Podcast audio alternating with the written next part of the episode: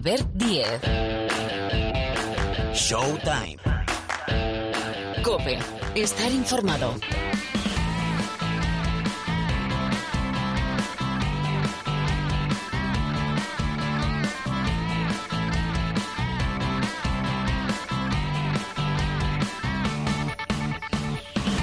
Hola, ¿qué tal? ¿Cómo estáis? Bienvenidos, bienvenidas una semana más al Rincón del Baloncesto de la cadena Cope. Sí, sí, sí. Este es tu programa del mundo de la canasta, del mundo del baloncesto, que te apasiona Showtime. Habitualmente salimos los martes, pero como este martes mayoritariamente porque siempre hay mm, pequeños reductos que trabajamos, ¿verdad que sí? Mayoritariamente ha sido festivo, pues hemos trasladado esta semana la salida del programa a miércoles. Pero ya sabes que puedes escuchar cuando y donde quieras, descargar y escuchar, escuchar y descargar Showtime. Bueno, tenemos por delante un repaso a la Liga Endesa, cómo está la Liga ACB, que hay cosas interesantísimas, ¿eh? Esa paliza, por ejemplo, del Juventud de Badalona al Baxi Manresa en ese duelo, en ese eh, derby catalán. Sigue el Barcelona como líder en solitario, pero es que tiene un partido más, con lo cual el próximo fin de semana, recordemos, Barcelona y Casa de Mon Zaragoza, y esto es importante, no van a competir porque ya avanzaron a la semana anterior su partido de la sexta jornada de la Liga ACB. Pero bueno, más allá de esto, tenemos doble jornada de Euroliga, lo vamos a comentar. Viene el Madrid de perder en el Pireo frente a Olympiacos. El Barcelona precisamente recibe al conjunto heleno, una jornada que, en función de cuando escuches el programa, ya habrá arrancado la cuarta jornada, esa cuarta jornada, perdón, tercera y cuarta, martes y miércoles, tercera, jueves y viernes, cuarta de la Euroliga. Tenemos Champions, Champions del básquet.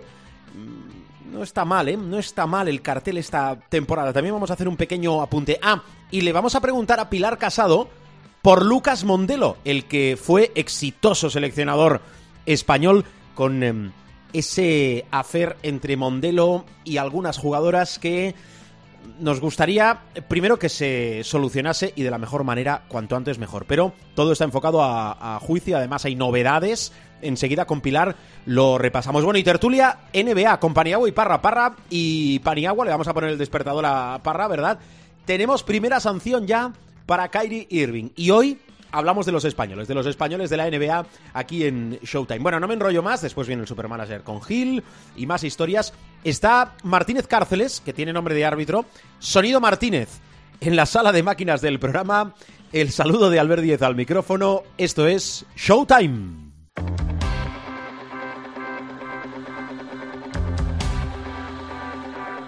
Albert Diez. Showtime. Cope. Estar informado.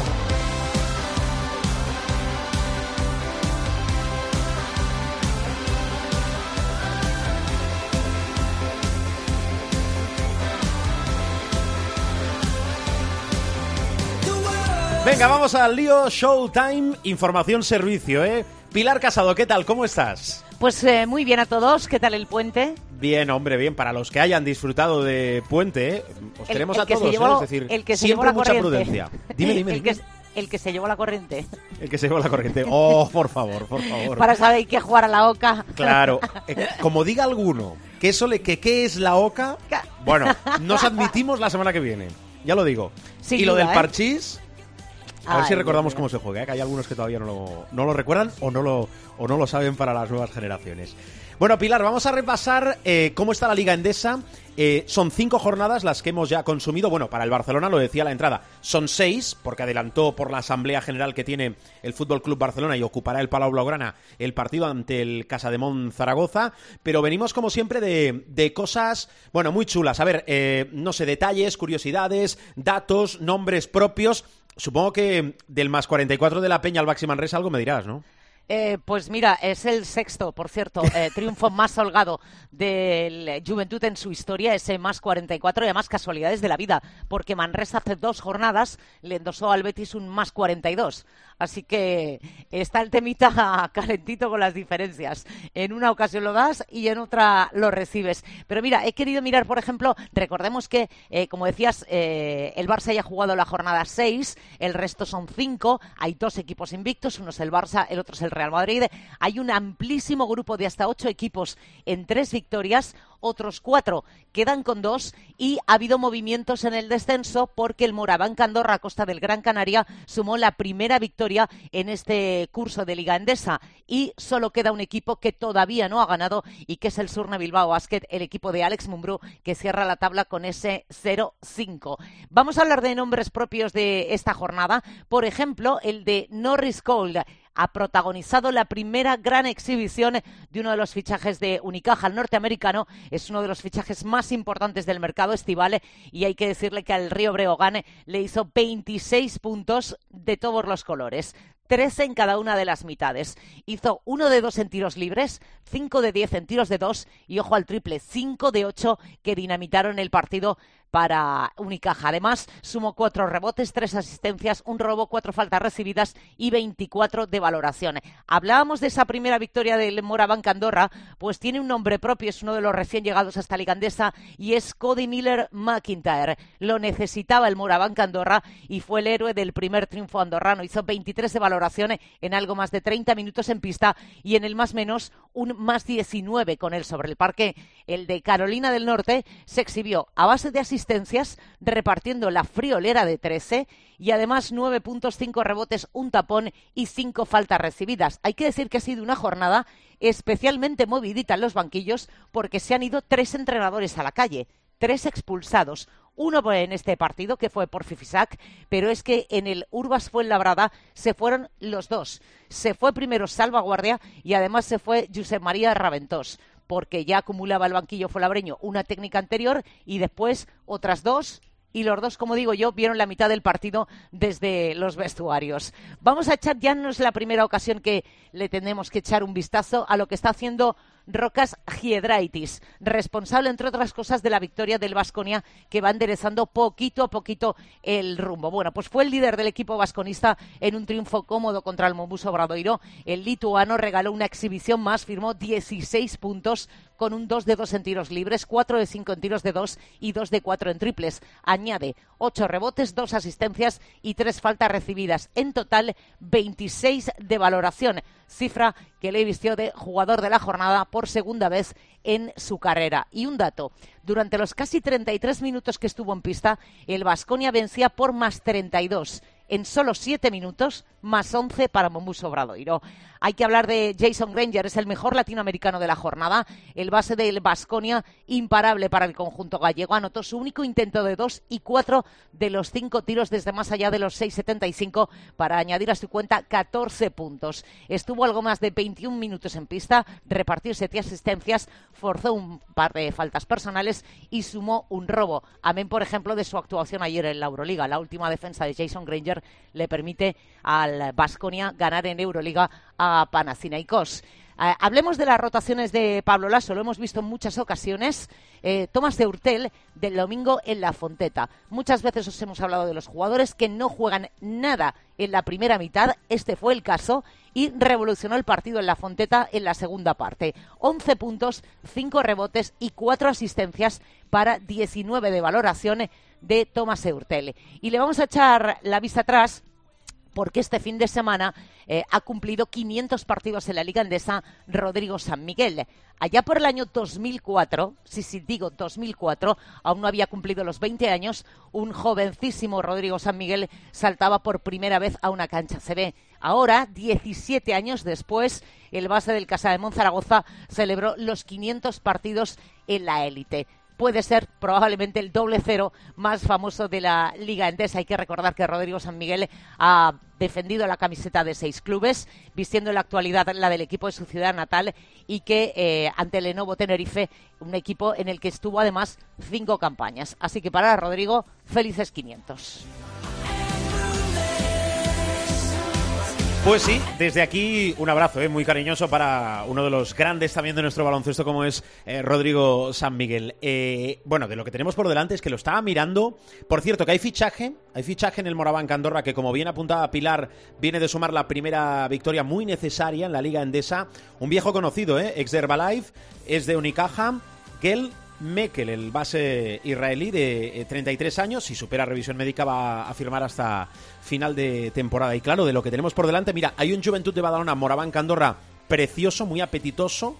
Hereda San Pablo Burgos, Valencia, fantástico. Eso el sábado, ¿eh? Claro, si nos vamos al domingo, el Río Breogán, Real Madrid, claro, es que un recién ascendido que eh, vuelva a visitar eh, Lugo el Real Madrid, un Basconia Lenovo Tenerife. Bueno, es que así puedo estar hasta, hasta repasar todos los partidos de la próxima jornada.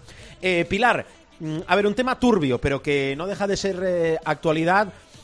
La relación y sobre todo la demanda de el ex seleccionador, exitoso ex seleccionador español Lucas Mondelo, uno, contra la federación por despido improcedente, según él, y después contra Marta Shargay y Ana Cruz también exjugadoras de la selección española que le acusaron, bueno, unas acusaciones gravísimas a Lucas Mondelo. Vamos a darle al F5, Pilar, porque esto va camino de juicio. Además, tenemos fecha, sobre todo digo con lo de la federación. ¿Cómo está la situación ahora a, esta hora? A ver, ¿qué podemos aportar? Bueno, recordemos que eh, la participación de España en los Juegos Olímpicos de Tokio eh, terminó ante Francia en el cruce de cuartos de final. Eh, un par de días después era cesado como seleccionador Lucas Mondelo. A raíz de ahí, y no es relación causa-efecto, aparece publicada una entrevista de Marta Shargay en el diario El País. Una entrevista que había sido hecha antes de la disputa de los Juegos. se le pidió, tanto al país como a Marta, por parte de la Federación, que esa entrevista no viera la luz cuando se hizo, que era 15 de julio, sino eh, con posterioridad a los Juegos. Eh, bueno, pues entendía la Federación que para que no em, alterara eh, pues el estar del equipo en, en, la competición. A partir de ahí, después hay una segunda entrevista, en este caso no es de Marta Sergay, sino es de Ana Cruz. En aquella entrevista, Marta Sergay exponía una situación que eh, voy a decir supuestamente, porque evidentemente esto está en un juzgado y ha de ser un juez, no yo, evidentemente, eh, expone los eh, trastornos que causó en su vida, en su carrera deportiva, el trabajar con Lucas Mondelo. El que quiera leer la entrevista en profundidad, insisto, está publicada en el diario El País. El seleccionador simplemente hizo un comunicado oficial negando eh, la mayor, es decir, negando todas estas acusaciones, y con el paso de las semanas, ya lo anunció en aquel comunicado, iba a presentar o iba a ejercer acciones legales eh, por el despido y eh, contra Marta Sergay y Ana Cruz. Hay que explicarle a los oyentes que son dos procesos independientes. En el caso de la Federación Española de Baloncesto es una demanda en un juzgado de lo social, ¿de acuerdo? porque él entiende que eh, los argumentos de la federación para su despido, que fueron el rendimiento deportivo, que fue el rendimiento deportivo, no es así, no es cierto. Y luego hay unas demandas contra Marta Sergay y contra Ana Cruz que van por una vía diferente y que van por la vía de lo civil. La demanda contra la federación, el juicio contra la demanda contra la federación ya tiene fecha, es el 24 de noviembre. Ayer informaban los compañeros de Mundo Deportivo que eh, el equipo precisamente en el que coincidieron Marta Sergay y Lucas Mondelo, el, Dinamo Kursk, eh, había redactado una carta eh, que está traducida evidentemente del, ruso al español y que se ha adjuntado en la demanda contra la federación en el que el Dinamo Kursk niega todas las acusaciones de Marta Sergay. apostilla el Dinamo Kursk que los reconocimientos médicos hechos a la jugadora nunca observó trastornos alimenticios. Hoy, lo digo para el que escuche ya el programa y no le haya echado un vistazo a la prensa, hoy Lucas Mondelo rompe su silencio más allá de aquel comunicado eh, publicado entonces en sus redes sociales, una entrevista con Lucas Saez Bravo en El Mundo. Deja titulares como estos. Me acusaron de maltratador, se deseaba mi muerte y todo es falso. Se pregunta, ¿puede que consciente o inconscientemente usted hubiera traspasado los límites con ella al tener una relación de tanta confianza? ¿No intuyó ninguna señal? Le preguntan y dice Lucas Mondelo, no.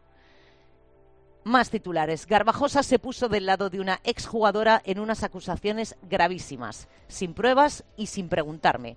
Se me condenó directamente y utilizó todo el poder mediático de la Federación para destruir mi reputación y mi imagen. Son, insisto, algunos de los titulares que deja Lucas Mondelo hoy en una entrevista con Lucas Sáez Bravo en el diario El Mundo. Tiene fecha de juicio ese primer proceso, insisto, por vía social, que es donde se dirimen este tipo de despidos y de contratos y estos asuntos, el 24 de noviembre. El que no tiene fecha todavía, los que no tienen fecha todavía, son las demandas que ha interpuesto Lucas Mondelo contra Marta Shargay y Ana Cruz. Esos todavía no. Joder. Digo joder porque después de los éxitos, como somos cortoplacistas, me da la sensación, y, y espero que no sea así, pero, pero creo que sí que lo va a ser, que lo que queda de esta gran selección pues son estos dimes, diretes, acusaciones y acabar en un juzgado, bueno, a leer el mundo, que también tenemos que hacer esto nosotros, es decir, o, chapó por los compañeros del mundo de haber conseguido hablar con Lucas Mondelo y, y, dar más información y aportar más información, con lo cual a leer esa, esa entrevista. Es que no me deja, a mí esto no me deja buen cuerpo. Pero bueno, voy a seguir con más cosas. Casado, ¿algo más? No, señor. Yo no soy señor ni en mi casa, ya te lo digo. No, siempre. señor. No, señor. Pilar, eh, mm, estamos preparando cositas para más adelante, pero mm, eso será no después de la publicidad, sino en próximas semanas. Soy Alfredo Mestoy. Correcto. Ah, Eh, si la OCA le queda usted. antiguo, lo de Alfredo Mestoy, muchos pueden decir, ¿qué- ¿de qué hablan estos dos taraos? pero escucha una cosa, si hemos puesto la OCA, el Parchís y Alfredo me estoy. Busquen en Google, el rey del Google, daremos premio al rey del Google aquí.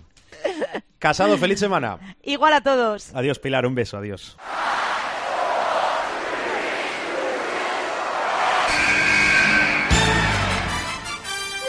The inbound pass comes into Jordan. Here's Michael at the foul line. A shot on Elo. Good! The Bulls win! They win! They do have a timeout. Decide not to use it. Curry, way downtown. Bang! Bang! Oh, what a shot from Curry! Con ganas de jugársela. They do have a timeout. Decide not to use it. Curry, way downtown. Bang! Bang! Oh, what a shot from Curry! Bueno, aquí estamos para hablar de la NBA con nuestra dupla, es decir, nuestro profesor. Hola, Paniagua, Miguel Ángel, ¿qué tal? Muy buenas. Y Parra, Rubén, ¿cómo estás? A las buenas. A las buenas. Eh, ¿Veis a Kyrie Irving sin equipo esta temporada? Ya sé que la pregunta es muy directa y a lo mejor es una abs- absoluta locura. Lo digo porque como se niega a vacunarse y los Nets eh, lo apartan hasta que se vacune, eh, ¿qué hacemos, profe? Pues nada, a tenerle apartadito, eh, suspenderle el sueldo eh, en la medida en que no podrá. A mí ya me van saliendo, porque cada, cada día que voy mirando, pues me van saliendo más partidos que no puede jugar. Los 41, los 41 de casa, más los mínimamente dos que tiene que jugar en el Garden, creo, más otro en Golden State, más dos en Los Ángeles, estamos ya sumando 41, 43. 45, 46 partiditos de 82, por lo tanto, es en el mejor escenario. El escenario más normal y lo que nos llega es que le van a apartar del equipo punto y que no va a jugar hasta que eh, se pueda participar a pleno. ¿Eso qué quiere decir? Una posibilidad es que se vacune, cosa que sinceramente con este personaje no veo, o dos, que esa es más probable y desde luego mucho más deseable que se relajen las medidas porque el COVID, eh, la COVID, mejor dicho, ceda un poco y tal, y entonces los las ciudades, el gobierno municipal de las ciudades respectivas, eh, empezando por eh, New York City, por la ciudad de Nueva York, en, en el ejemplo que hemos puesto Los Ángeles y eh, San Francisco, Oakland, relajen las medidas y entonces sí que pueda jugar a pleno. Pero a día de hoy, cuando estamos grabando, eh, miércoles por la mañana, miércoles 13 por la mañana, eh, Kyrie Irving eh, está apartado del equipo y no jugará hasta que eh, hasta que eh, se, o se relajen las medidas o se vacune. La segunda opción inviable, por lo tanto hay que esperar la primera. Mientras tanto, suspendido de empleo en la medida en que eh, no va a poder jugar ni participar en, en los partidos y por lo tanto, de acuerdo al convenio que se estableció entre la NBA, la patronal y la Asociación de Jugadores, la NBPA, que es el sindicato, eh, le irán quitando un 92 avo de su, de su sueldo, que son 35, 35 millones de dólares. Casi nada. Eh, claro, es más fácil que se certifique que la Tierra es plana a que Kyrie Irving claudique y se vacune. Yo no sé, Parra, si... No lo digo por el aspecto monetario, obviamente ese no. Pero si deportivamente Kyrie Irving, y ya sé que esto es una cuestión muy ética y que la cabeza de cada uno y más la de Irving está mueblada como está, pero si Kyrie Irving se puede permitir el lujo de estar una temporada en blanco. Yo, hombre, yo creo que sí. Eh, permitírselo a nivel económico y a nivel estatus, yo creo que sí se lo puede permitir.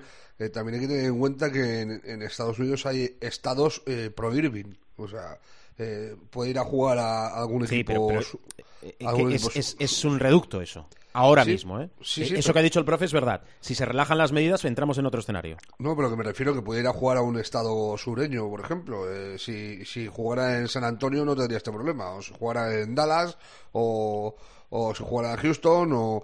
De hecho, eh, Oklahoma ha sonado como que está interesado en, en, en Kyrie Irving. Eh, yo soy muy de la opinión, eh, primero, en que los Nets por fin hacen lo correcto. Es mucho más lógico que o estás o no estás, lo que decía ayer el comunicado que, eh, que sacaron los, los Nets, o estás a tiempo completo o Claro. no, no observamos la posibilidad de tener un trabajador a tiempo parcial que juegue fuera de casa solo, o sea, es que es un poco absurdo. Eh, y fuera de casa, y luego lo que ha dicho el profe, no siempre fuera de casa, porque hay partidos fuera que tampoco los puede jugar. O sea, eso, eso sí que no, no se sostiene. Y luego, eh, que es mucho más probable que Irving juegue porque cambien las leyes a que lo haga porque se vacune. Yo es que llegado a este punto, yo creo que no, yo no le veo eh, como a Wiggins dando un paso atrás y, y vacunándose, le veo muy emperrado en su, en su, en su postura. Sí, sí. Bueno, em, ahora os voy a preguntar eh, si hay que apretar el botón del pánico, como he leído en algún sitio por la pretemporada, siendo pretemporada, de los Lakers, pero antes, permitidme, porque ya nos pusimos deberes la semana pasada, o los puse yo, para hablar de los españoles esta temporada en la NBA, con lo cual vamos a hacer casi un uno por uno y vamos a ir jugando en pista de Paniagua y en pista de Parra, a ver qué hay que esperar de los españoles que esta temporada vamos a tener. Por cierto, ahora mismo va a ser ahora mismo la primera temporada, la primera vez en 20 años sin el apellido Gasol en la NBA. En 20 años, ¿eh? Dos décadas. Profe, voy a arrancar por Ricky Rubio, que aterriza en Cleveland, en los Cavaliers. Eh, ¿Qué temporada le auguras? Bueno, eh, por supuesto, cada jugador ah, eh, del que hablemos eh, depende de cómo funcione su club, ¿no? Es decir, puede, puede ser que haga a un jugador una temporada numéricamente o estadísticamente estratosférica y su equipo sea muy malo, o viceversa, puede que su equipo sea muy bueno y él haga una temporada estadísticamente pobre, ¿no? En este caso, Ricky Rubio va eh, de alguna forma sujeto a, a lo que hagan los Cleveland Cavaliers, que no es precisamente un equipo que esté llamado a jugar los playoffs de la NBA. Dicho esto, pues a, a día de hoy está en tercera rotación, es decir, la, si asumimos que Ricky es exclusivamente un uno, aunque puede jugar de dos, pero es más claramente un uno, ahí tiene un tipo eh, imposible de, superar a día de hoy, que es Colin Sexton. El small guard eh, será Isaac, Isaac Okoro, casi seguro, el titular.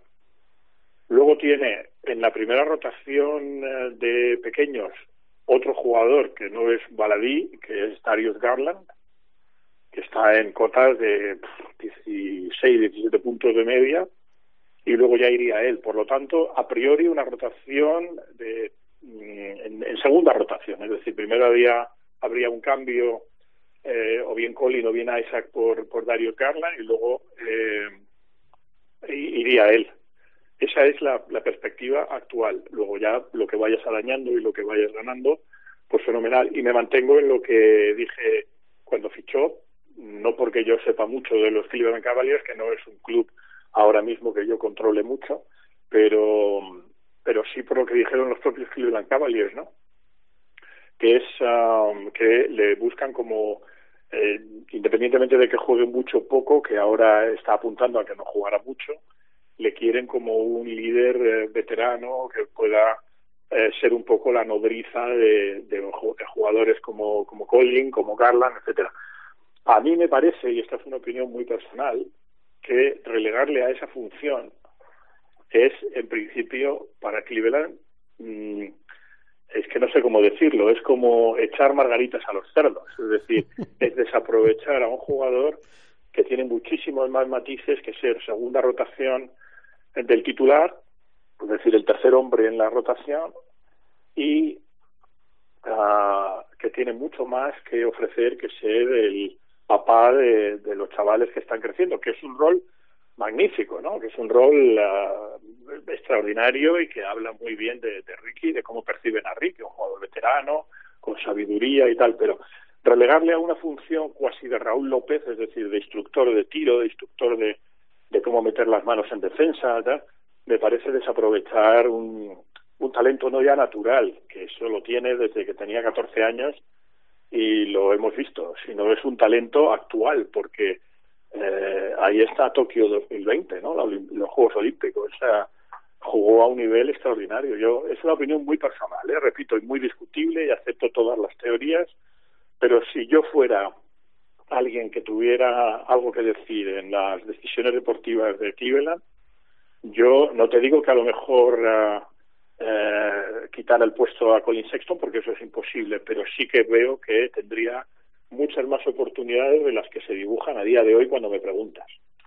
Comparto. Eh, Parra, bueno, aquí habría que poner un pequeño interrogante. Eh, Sergi Vaca en los Clippers, claro, viene de una temporada aciaga, marcada por las lesiones. Vamos a ver cómo se recupera de esa lesión de espalda, ¿no? Yo creo que sería eh, lo primero, ese primer interrogante que habría que responder, ¿no? Vamos a ver cómo se recupera. Ya está haciendo entrenamientos con, con el grupo y lo normal es que sea titular. O sea, Sets cuando esté sano, lo normal es que sea titular en los Clippers. Es, de hecho, el único español que tiene posibilidades serias de ser titular a lo largo de la temporada. Yo si me dejas un apunte rápido de. Ricky, eh, estoy de acuerdo en lo que ha dicho el profe completamente, de que no está en edad de ser el padre de nadie. O sea, está en edad de tener minutos importantes y de tener una aportación seria en un equipo de la NBA porque su nivel así lo, lo demuestra. Eh, estamos hablando de un tío que hace eh, tres años, dos años, fue MVP de un mundial. O sea, es que no estamos hablando de, de, mi prima que tiene 12 años y está aprendiendo a jugar al baloncesto. O sea, es un tío que ha sido MVP de un mundial y que en los Juegos Olímpicos el año pasado, eh, este eh, perdón, este verano, el pasado verano, ha sido el mejor jugador de, de España. O sea, a mí me parece muy precipitado. Yo comprendo que, por ejemplo, Calderón, cuando tenía 35, 36 años, en sus últimos eh, tiempos eh, en Lakers tal o, eh, en Cleveland que estuviera de jugador veterano de apoyo para los jóvenes y tal lo comprendo. Ricky no está en ese punto de carrera desde mi punto de vista pero parece que le quiere usar para eso. Y en lo que no estoy de acuerdo es lo de la rotación. Yo creo que Ricky va a ser el, el primero o el segundo en salir del banquillo. O sea, para mí el quinteto de Cleveland es Garland de base Colin Sexton de, de escolta eh, Okoro de 3, eh, Ivan Mobley eh, de 4 y, y, de 5 Jarrett Allen. para mí ese es el quinteto de, de Cleveland y yo creo que él y Mark Cannon tienen que ser los dos primeros que salgan de, del banquillo en buena lógica. Yo a Ricky todo lo que sea que juegue menos de 20 minutos por partido me va a parecer muy, muy raro. O sea, ¿Y quitas, a, a, a, quitas a Stevie Osman? Sí, sí, sí del titular. Yo, vale, vale. Yo, yo, creo que van a, yo creo que van a apostar por Ocoro en el 3. Eh, lo, hicieron, lo, hicieron, mucho el año pasado. Yo creo que van a, van a apostar por, por Ogoro en el 3 y que Osman con Marcanen y Ricky va a ser, van a ser los tres que suben desde, desde el banquillo. Uh -huh. Luego está la incógnita de Kevin Love, que es eh, otro planeta eh, paralelo al de Kyrie Irving, ¿sabes? por otros motivos, pero está ahí, es llevándose los muertos desde hace ni se sabe y no sabemos lo que se puede esperar de él. Pero, pero yo creo que los, los cinco titulares son los que lo, a mí me parece que van a ser esos, eh, Okoro jugando en el 3. Eh, y, y, que Cedi Osman, Marcanen y Ricky van a ser los tres jugadores principales eh, que van a salir desde el banquillo. A mí es que Garland y Sexton me cuesta eh, muchísimo no verlos de titulares. Es, que el año pasado jugaron de uno y de dos casi toda la temporada y, y, y un temporadón y es, un es un 4 del draft. O sea, es que no, estamos hablando de, de, un piernas tampoco. Y, y Colin Sexton a, día de hoy, eh, esperando el, el, rendimiento que pueda dar. Eh, eh, el, el- el- el nuevo fichaje drafteado, eh, la estrella Ivan Mobley, eh, yo creo que debería ser el jugador importante de, de, de Cleveland, vamos. Bueno, eh, avanzamos. A ver, profe, la carta, digo, de los españoles que creo que coincidirás, más ilusiona después de todo lo que hemos vivido este verano, que es Juancho, de los Hernán Gómez, Juancho Hernán Gómez en Boston. Sí, bueno, eh, eh, para empezar es una es una gran noticia que, que un jugador español juegue en una franquicia tan legendaria como Boston. Bueno, aquí eh, volvemos otra vez a lo mismo. Vamos a definir en qué puesto juega Hernán Gómez. Asumimos todos que es un 4-4-3, más 4 que 3. Por lo tanto, ahí lo tiene imposible, en el 4, que está Jason Tatum. Eso son palabras mayores, ¿no? imposible. O sea, si aquí sí que no hay tío pasando esto el río. Es decir, a Tatum no le quita el puesto ni un reencarnado Larry Bird, por así Bueno, Larry Bird a lo mejor sí, pero a Tatum hoy en día en Boston no le quita el puesto a nadie. Y por supuesto, asumiendo que pueda jugar algo en el 3, en la NBA, que para mí es más dudoso, eh, tampoco le quita el puesto al small forward eh, de la casa, que es eh, Jalen Brown. Por lo tanto, ahí tiene su espacio natural con mucha dificultad. Entonces, yo creo que con quien va a pelear por minutos, y aquí sí que hay, pues bueno, una va a ser una pelea en buena lid, es con Grant Williams y con Jabari Parker, por, las posiciones de, de banquillo, ¿no? De salir del banquillo. Y como tú dices, bueno, cabe ilusionarse, es decir, aquí en la, la, vamos a ver cómo cómo eh, funcionan las rotaciones de Boston este año, pero en principio es todo aquello que no quiera o que no quiera el entrenador que juegue Tatum, todo aquello que no quiera el entrenador que juegue Jalen Brown y luego a partir de ahí pues un núcleo en el 4 con, con Parker y Will, con Jabari Parker y Williams, más con Williams que con Parker y en el 3 pues con con gente como Matthews y tal, ¿no? Bueno, eh, y quizá Nesmith también. Eh, ilusionante, pero con precauciones. Es decir, tiene aquí tiene un Miura por delante y, y bueno, los minutos que pueda jugar. Vuelvo a lo mismo, es lo que él se gane también, porque la competencia va a ser dura y los minutos pocos. ¿Y qué, qué minutos va a tener su hermano? Eh, Billy Hernán Gómez, que va por la sexta temporada, Parra, en la NBA, en, en los Pelicans. Cuando tuvo minutos, es decir, cuando le dieron oportunidades en la segunda parte de la temporada pasada, lo aprovechó. ¿Qué esperas de él? No, si Billy cuando juega hace números. O sea, Billy eh, a nada que le das 15 minutos de partido te hace doble-doble. El problema es que eh, su consistencia defensiva no ha convencido a ningún entrenador en la NBA. Y, y ya lleva unos años, o sea, no, no es rookie ni nada por el estilo. Eh, ha pasado por, por tres equipos y, y en, en ninguno ha terminado de, eh, de implantarse. Yo creo que jugará eh, eh, en algunos partidos 10 minutos, en otros 20, en otros no jugará. Eh, es evidente que Balanchuna se va a llevar la minutada suprema y que, y que Billy pelea con, con Jackson Hayes, que tampoco es moco de pavo, o sea, que es un, es un señor atleta. Eh, de hecho, para mí, de los eh, atletas más potentes en el juego interior de, de la NBA por su capacidad de, de salto y de, y de intimidación. Eh, lo va a tener complicado. Eh, aparte es que, por ejemplo, en el caso de Juancho, tiene una cosa buena en Boston, eh, que como tiene a Horford y a, y a eh, Enes Kanter eh, en el puesto de 5, que no son precisamente eh, de, del sindicato de, la lucha grecorromana, pues él con, con lo que con la brega y con, con la energía que le aporta a los partidos yo creo que se le va a dar más minutaje de juego o sea que le va a dar más oportunidades de jugar dentro de lo que dice el profe que también es que jugar en, un- en un equipo como los Celtics es mucho más complicado que hacerlo en Cleveland por ejemplo por, por poner un ejemplo. Eh, pero creo que ese, ese factor le favorece. O sea el hecho de que Country y Horford sean un poco hor- horchateños eh, por así decirlo eh, yo creo que a él le favorece. Eh, Billy, pues es que es una, es una incógnita, pero ya te digo, habrá partidos que juegue 15 minutos y, y- y puede haber partidos en los que no juegue perfectamente, dependerá de, también de la confianza que tenga el nuevo entrenador en Ujú. Y me quedan los rookies. A ver, em, vamos a hacerlo en bloque. Eh, profe, sobre Santi Aldama, en Memphis, en los Grizzlies, Usman Garuba, en los Rockets, en Houston, ¿qué hay que esperar? Bueno, voy con Santi. Eh, en Memphis, primero, es un equipo que no funciona precisamente mucho con los hombres altos. El titular, en principio indiscutible, es Steven Adams, pero eh, los pivos en Memphis son como los centrocampistas. Aquí entendemos más o menos todos de fútbol, tú el que más, al ver. Eh, era como los centrocampistas cuando yo vivía en Inglaterra, que veían pasar el balón por arriba, ¿sabes? Pues aquí en Memphis pasa un poco lo mismo, ¿no? Aquí se la juegan ya Morant, por supuesto, es el primero, luego si no Brooks, y luego si no Anderson, y luego si no Clark. El pivot eh, está para para pegar y para eh, bloquear y para salir a despistar, ¿no? Entonces Steven Adams titular eh, es un pivot duro, rocoso y tal. Luego tiene a Tillman también, yo creo que va a pelear con él y Timmy, que es un jugador eh, también eh, con el que peleará. Yo le veo minutos limitados, pero en principio, pero eh, depende mucho también, y siempre digo la misma muletilla, de, de, cómo se desarrolla la temporada. En cualquier caso, veo minutos limitados y um, hasta cierto punto, pues uh, dentro de esa limitación de minutos, pues le veo eh, con pocas posibilidades de, de, jugar muchos minutos de esos minutos uh, limitados. Parra. Y luego me preguntabas Ay, también por Garuba. Sí. Sí, bueno, Garuba también. Primero por asociación con Houston. Mm, es que pensaba que Garuba lo iba a hacer Rubén, no te preocupes. Hacemos los dos.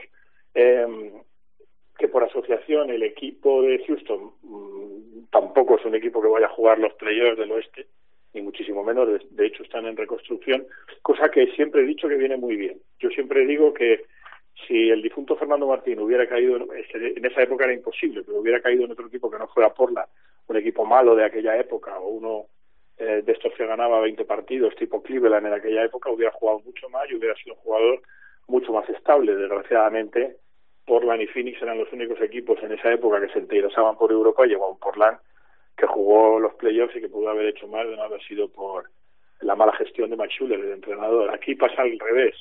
Aquí estamos ante un Garuba que está en una eh, situación de buena oportunidad en cuanto al equipo y aquí sí le veo primera rotación de un tío que es de Usía, ¿eh? O sea, aquí hay una conexión, igual que te decía que Memphis, eh, sí, Memphis era todo pequeños, aquí hay un pequeño que se las va a jugar mucho, que es John Wall, por supuesto, y luego está en el puesto de pívot titular, si Parra no me corrige, Christian Wood, y ese en principio es inamovible.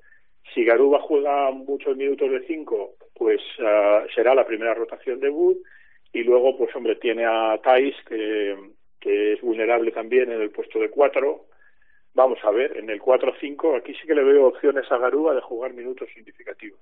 Uh.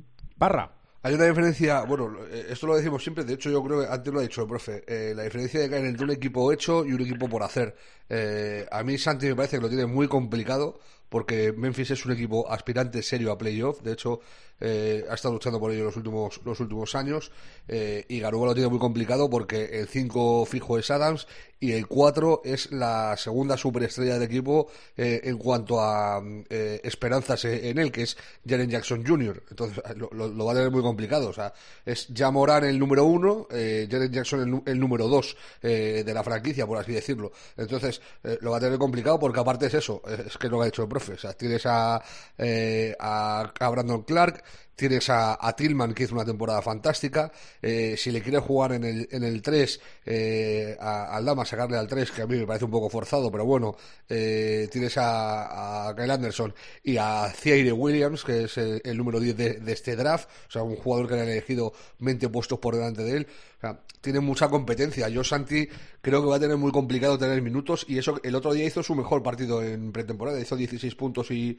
y 9 rebotes estuvo, estuvo muy bien pero va a tener complicado tener minutos y yo no descarto incluso que tenga que pasar por liga de desarrollo.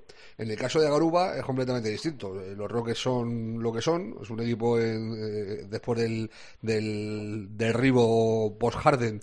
Eh, ahora viene el derribo Wall, que sí, es el base titular y la estrella del equipo, pero está diciendo que pasa de entrenar, que pasa de jugar y que quiere irse. O sea, a ver cómo acaba eso, a ver cómo acaba lo de, lo de Wall.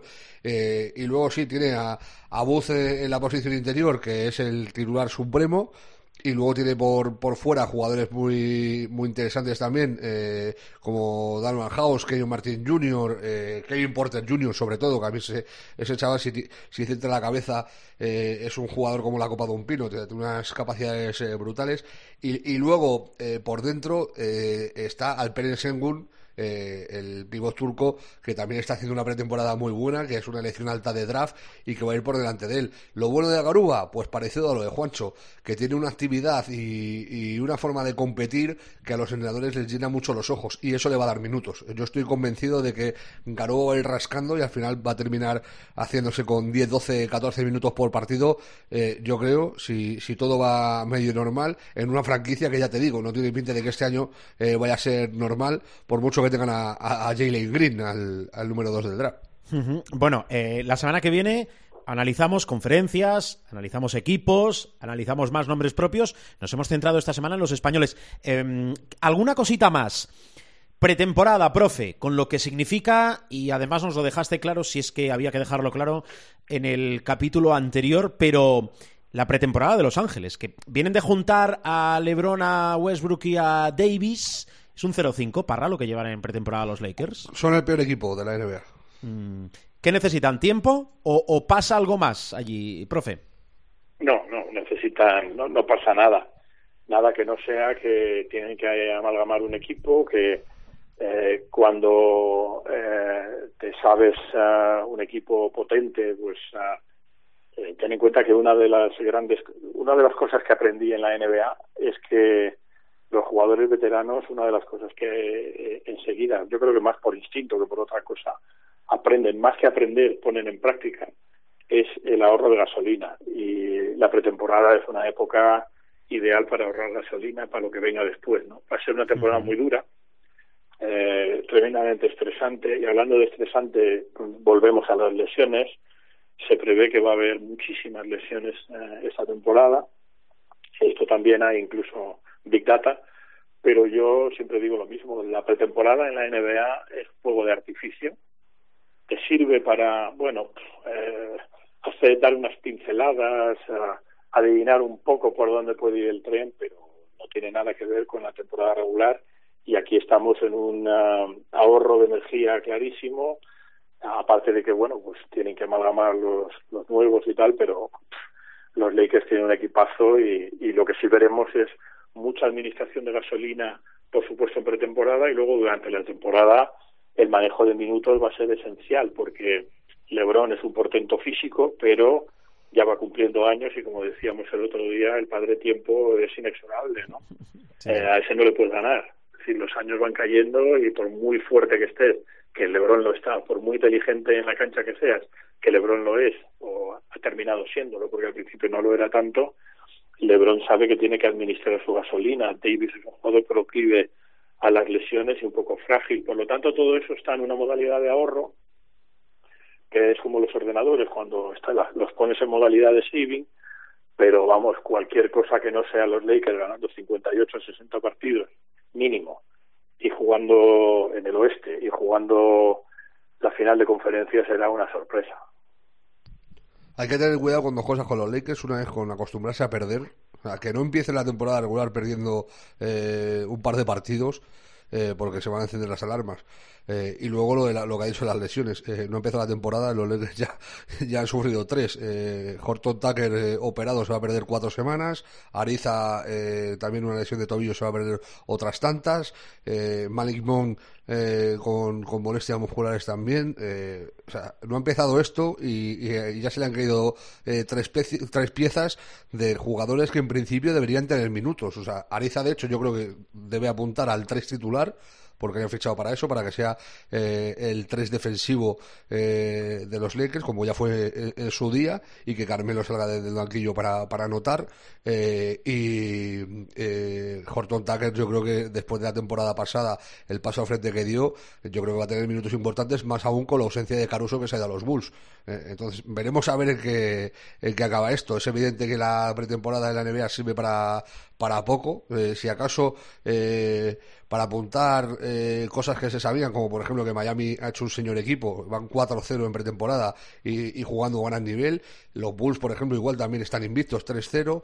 Eh, los Warriors, eh, para mí, el hombre de la, de la pretemporada, si quitas eh, actuaciones de estas locas de, de Doncic y de Jokic, que se van casi al triple doble jugando 20 minutos.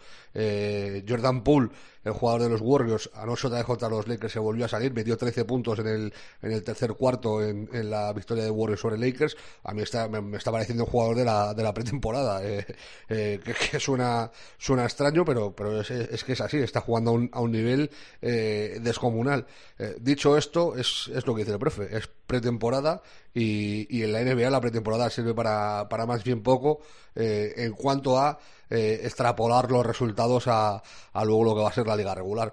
Por, por, por apuntar una última cosa, que no se nos olvide, está lo de Ben Simmons, que no llega a, a lo de Curry, eh, o sea, a lo de Curry, a lo de, a lo de Irving, pero bueno, que dijo que no iba a volver a jugar con Filadelfia, que pidió el traspaso públicamente, no han, conseguido colocarlo, evidentemente porque los Sixers quieren un, eh, un sustituto eh, pues, nivel All-Star y nadie le ofrece un All-Star por un tío que, que no sabe tirar y que, y que encima ha demostrado tener muy mala cabeza en estos últimos meses, pero el otro día se presentó en el Wells Fargo Center para, para hacerse eh, el test COVID y poder unirse al equipo. Que se vaya a unir o no, pues todavía no lo tenemos claro, pero de momento ya te digo, apareció por sorpresa, lo anunció Bognarowski de madrugada eh, y llegó al, al pabellón justo antes de que los Sixers se, se enfrentaran a, a, a los Nets a los que a los que ganaron y, y veremos a ver cómo acaba también eso que es otro de los culebrones del verano. Bueno, pues lo dejo aquí y os emplazo a la semana que viene. Con lo cual, eh, Miguel Ángel, si usted no desea nada más, hasta la semana que viene. Nada más. Un abrazo muy grande. Hasta luego. Gracias, profe. Nuestro profesor, Miguel Ángel Paniagua. Parra, como ya lo has dicho todo, ya lo has dicho todo, hasta la semana que viene. Una cosa, Adiós. hasta la semana que viene.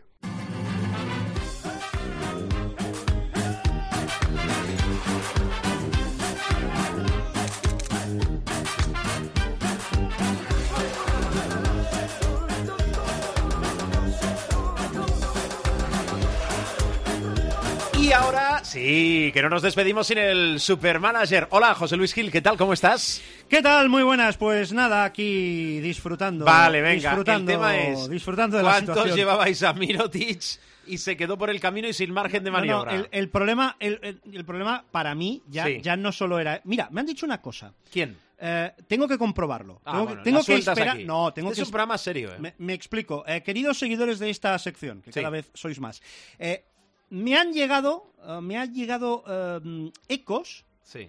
de posibles pistas acerca de las rotaciones de Jasikevichus.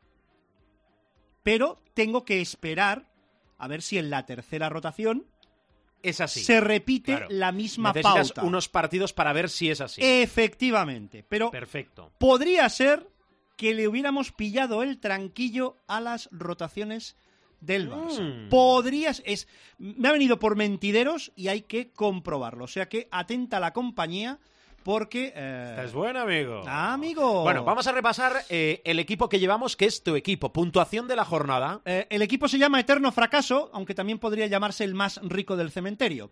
Bruno Fittipaldo y Isia Taylor. Pero espera, espera, los- espera. Puntuación. Puntuación 122,6. 122,6. En vale. los cambios nos hemos dejado 23,60. Joder. Si no hubiéramos tocado el equipo, 23,60 que nos han volado. ¿eh? Pero bueno, eso sí, hemos ganado 113.664 euros. Bien, Por eso bien. digo que somos el más los, rico los del más cementerio. ricos del cementerio. Ahora ¿eh? sí, por favor, repase usted el equipo que llevamos. Bases Fittipaldo y Taylor. Sí. Perímetro para Meindel, Jaime Fernández, Axel Butel. Ay, Dios mío. Y Víctor Claver. Claro, es que, es que los, los eh, 4,80 de Butel comparados con los 31,20 de Giedraitis, pues Sí. maldita la hora, ¿eh? Y pintura para Vincent Poirier, Vladimir Brodzianski, que ya está. Yo, yo, yo no sé si ya le vamos a poder exprimir más a este hombre, uno de los más rentables en estas primeras jornadas en el Super Manager. Yankuba Sima y tu amigo, tu hermano, nuestro hombre, Nikola Mirotic, a quien el comandante Saras decidió dar descanso. La semana que viene entra la... ¡Descansa más! No, quiero decir, el fin de semana sí, lo que hemos dicho al inicio, en cuanto al Barça y Casa de Monzaragoza sí, porque ya jugaron su partido de la sexta jornada, pero quiero remarcar que la semana que viene entra ya en competición la Eurocup. Lo digo porque es un factor también a tener en cuenta. y que con el descanso del Barça y del Zaragoza habrá cuatro cambios. Yo empiezo a tenerlo claro, ¿eh? Hacer dos o tres en este caso y guardarme uno para lo que pueda pasar. Por lo que pueda Por lo que pueda pasar, porque Ya. tenía muy claro que cae, caída de Mirotic dentro eh, Roland Smith, Sí. que no iba a ser lo mismo, pero que Arre- el, el hombre un poco el nos papel. iba a hacer Sí, un apaño, sí. ¿Qué pasó? Que cuando me di cuenta ya había empezado el partido de, de Canarias, ya estaba Fitipaldo en marcha, ya no podía deshacer el Fitipaldo por Granger que había hecho, con lo cual ya ñompi ñompi, rosco, rosco al canto. Oye, ¿qué manejas? ¿Qué cambios manejas? ¿Qué cambios manejo? Mira, es que tenemos a los ba- de bases, vamos, llevamos al 1 y al 4 ahora mismo de la liga. De aleros llevamos a 1, 3, 5. El cambio sería Víctor Claver. Lo que pasa es que Víctor Claver todavía está en broker, en broker negativo. Estoy intentando hacer hueco porque algún día u otro tendrá que volver Gio Sermadini. Y Sermadini es ah, 1.124.000. Hay que hacer hueco para eso. Entonces, pues claro, Brodzianski yo creo que va a ir fuera. Va a ir fuera y vamos a ver qué entra ahí porque además hay una Andorra Peña. Hay Sí. una Andorra Peña interesante. ¿Qué va a pasar? ¿Va a seguir Andorra la buena línea? O Sí, sí. por Un Peña Andorra, un Peña Andorra. Peña Andorra, claro. eh, o Tomic va a volver a sacar el, el tarro de las y va a volver a jugar bien. Están ahí nublosos, nublados los, los cambios, porque es que además ya, lo que digo, tampoco queda mucha gente para, para hacer broker negativo. Ronald Smith, Arteaga es una opción a considerar en, en Andorra, pero claro, va, va contra Tomic, va contra Brodzianski. Virutis todavía está en menos 4 para, para empezar a revalorizarse. Y claro, Malvasic está en 0,7. Bueno, son opciones ahí a tener en cuenta, insisto, siempre desde la pintura hacia, hacia afuera. Claro, y ahora a rescatar a Giedraitis. Venga, ahora, Venga, eh, rep- re- ah, ah, repasamos. eh, De momento todo está apuntado. Vamos a ver cómo queda. Repasamos la clasificación. Repasamos la clasificación. Además, una clasificación que es todo un auténtico presagio. Líder de la liga, no hay quien me gane. Y de momento parece que es así. Me gane todo junto. Este hombre parece que tiene un coche de, de la marca del rombo, porque me gane lo ha escrito todo junto y con A lo mayúsculas. mejor no cabían más espacios. A lo sabemos. mejor no cabían más espacios. 979,4 por delante de Diamantidis. 906,6 ya le está metiendo en un buen mordisco de puntos. Y Lokovic 2.0, 904,80. Hay que ir hasta el puesto 250 y algo para encontrar a los más ricos del cementerio. Eterno fracaso. Muy bien explicado. Gil, eh, feliz semana. Gracias. Igualmente, querido, nos vemos.